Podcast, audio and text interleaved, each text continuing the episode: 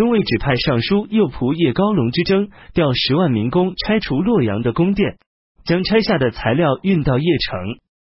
丁亥初十，梁武帝举行清耕吉田的仪式。东魏的仪同三司娄昭等人攻打兖州，樊子古派遣以前的胶州刺史严思达守卫东平，娄昭攻克了该城。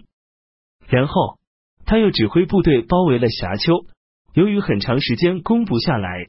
便用水灌城。己丑十二日，大野拔乘樊子古一时之机，便砍掉他的脑袋，向娄昭投降。最初，樊子古因为部队人数少，把年老体弱的人都赶来当兵。樊子古一死，他们各自都散开逃走了。众位将领都劝娄昭把他们全都抓来杀掉。娄昭回答说：“这个州不幸，横遭残害，人们都踮起脚尖。”盼望官家的军队把他们从水火之中解救出来。今天再杀掉他们，百姓将向谁申诉？大家听了这番话，都放弃了追杀的打算。戊戌二十一日，梁朝司州刺史陈庆之讨伐东魏，与东魏豫州刺史姚雄交战，失利后返回。三月辛酉十五日，东魏任用高盛为太尉，高敖曹为司徒。即因王元辉夜为司空，东魏的丞相高欢假装与琉璃生订立合约，答应让自己的女儿做他的太子的妻子。琉璃生没有进行防备，高欢大举进兵袭击了他。辛酉十五日，琉璃生手下的北部王将琉璃生斩首，向高欢投降。琉璃生残余的将士又拥立他的儿子南海王为皇帝，高欢在家攻击。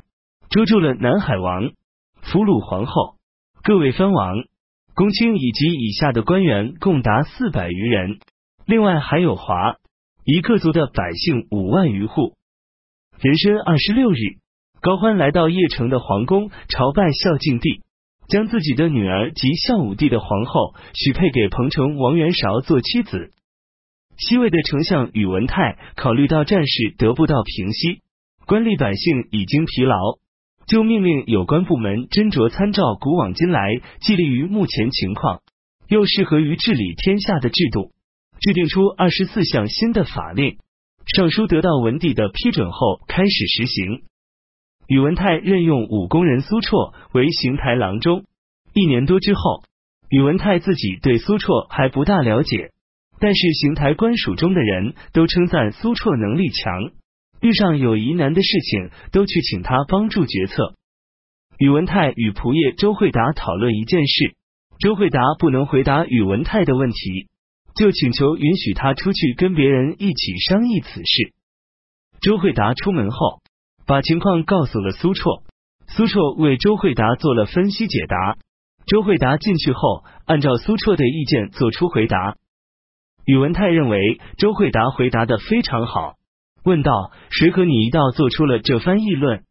周惠达说出了苏绰的名字，并且称赞苏绰具有辅佐君王成就大业的才能。宇文泰便提拔苏绰为著作郎。宇文泰与公卿一起去昆明池观赏捕鱼，走到汉代传下来的仓池时，回过头来询问身旁的人，他们中没有一个知道仓池的情况。宇文泰就把苏绰叫来。向他提问，苏绰把一件件事都讲得绘声绘色。宇文泰很高兴。宇文泰与苏绰一道骑着马，慢慢的并行，到了昆明池，竟然没有撤网就返回了。在丞相府，宇文泰将苏绰一直留到晚上，就一些军政大事征求苏绰的意见。苏绰讲述，宇文泰躺着倾听。当苏绰指出治理国家有哪些关键之处的时候，宇文泰从睡榻上起来，整理好衣服，端正的坐着。不知不觉，他的膝头已经在席子上往前移动。苏绰的话从晚上又持续到第二天清晨，宇文泰还听得不满足。第二天早上，宇文泰对周惠达说：“苏绰真是个奇特的人，我这就让他管理重要的政务。”他随即任命苏绰为大行台左丞，让他参与掌管处理机密大事。从此，苏绰越来越受到宇文泰的宠信。苏绰开始制定处理文书的程序，如用红笔批出，用黑笔签收，还有关于记账、户籍的一些办法。这些程序办法后来的人大多遵照沿用了。东魏任用封延之为青州刺史，取代侯渊。侯渊失去了益州长官的职务后，心里惧怕，走到广川的时候就造反了。在夜间，他袭击了青州城南的外城，又到郡县大肆抢劫掠夺。夏季四月，丞相高欢派遣冀州刺史蔡俊讨伐侯渊。侯渊的部下大多数都背叛了他，他自己想要跑到南方去，在路上让一个卖浆的人杀死，首级被送到邺城。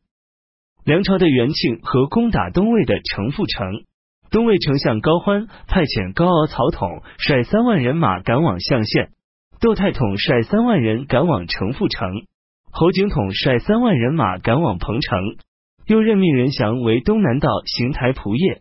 统一指挥管辖这几支军队。五月，西魏加封丞相宇文泰为柱国大将军。元庆和指挥兵马逼近东魏的南兖州，东魏洛州刺史韩贤领兵抵抗。六月，元庆和又进攻南顿，东魏豫州刺史姚雄打败了他。秋季七月甲戌三十日，西魏任命开府仪同三司念贤为太尉。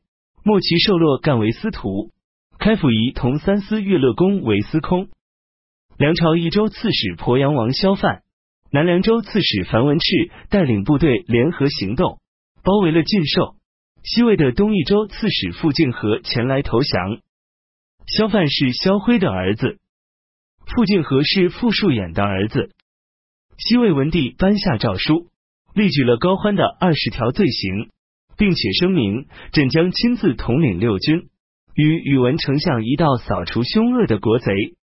高欢也向西魏传布声讨文书，说宇文黑塔、胡思春是叛徒，并且扬言，现在我将分头命令各位将领，率领百万人马，定下日期西讨逆贼。